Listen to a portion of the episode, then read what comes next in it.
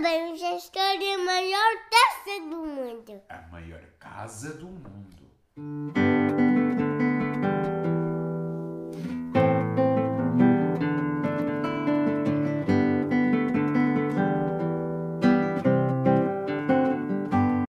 Alguns caracóis viviam numa suculenta couve.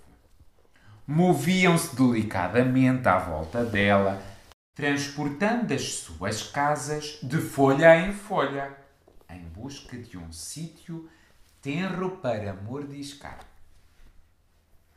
Um dia, um caracolinho disse ao pai: Quando for grande, quero ter. Maior taça do mundo.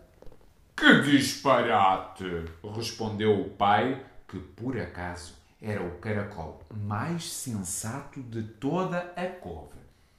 Há coisas que são melhores pequenas. E contou-lhe a seguinte história. Uma vez, um caracolinho, exatamente como tu, disse ao pai dele: Quando for grande, quero ter. Maior taça do mundo.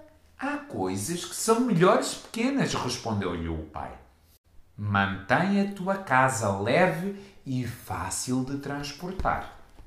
Mas o caracolinho não lhe deu ouvidos e, escondido na sombra de uma grande folha de couve, torceu-se e contorceu-se para um lado e para o outro, até descobrir como fazer a sua casa crescer. Ela cresceu e cresceu. E os caracóis da couve diziam: De certeza que tens a maior casa do mundo. O caracolinho continuou a torcer-se e a contorcer-se até a sua casa ficar tão grande Toma um melão. como um melão.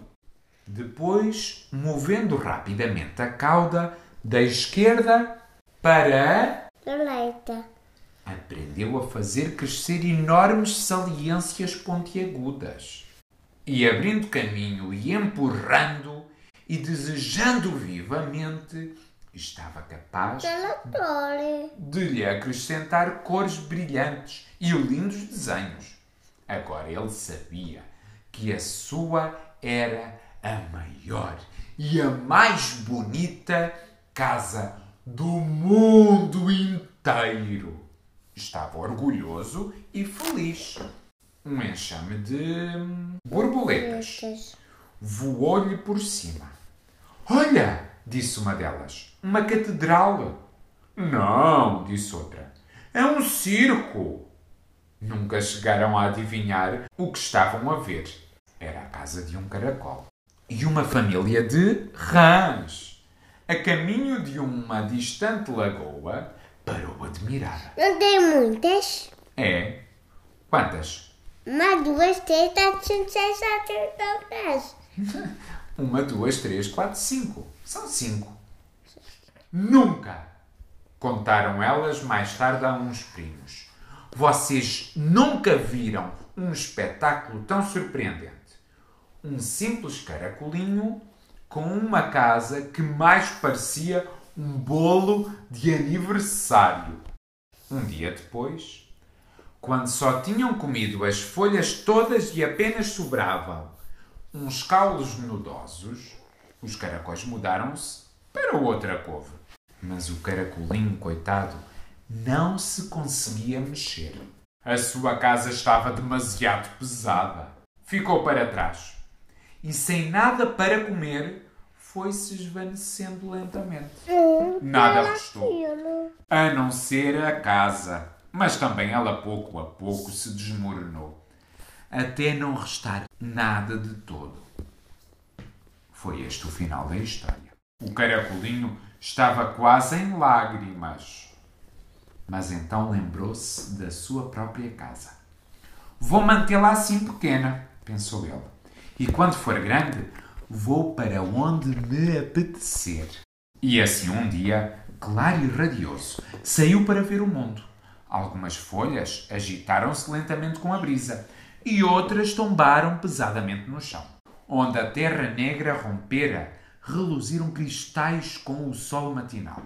Havia cogumelos às bolinhas e altos talos de onde pequenas flores pareciam acenar. Havia uma pinha deitada numa rendilhada penumbra de fetos e seixos num ninho de areia, macios e redondos como os ovos da rola. Musgo Estaleia. presa às presas e agarrada às árvores. Está aqui. Os botões delicados estavam perfumados e frescos como o orvalho da manhã. O caracolinho estava muito feliz. Estás a ver aqui a pinha, os fetos, as flores, os seixos, a areia. As estações iam e vinham. Mas o caracol nunca se esqueceu da história que o seu pai lhe tinha contado. E quando alguém lhe perguntava como é possível teres uma casa tão pequena, ele contava a história A mulher está cheia de mundo. da maior casa do mundo. Põe, põe, põe, põe, põe, põe, põe, põe. Vitória, Vitória. Acabou a história.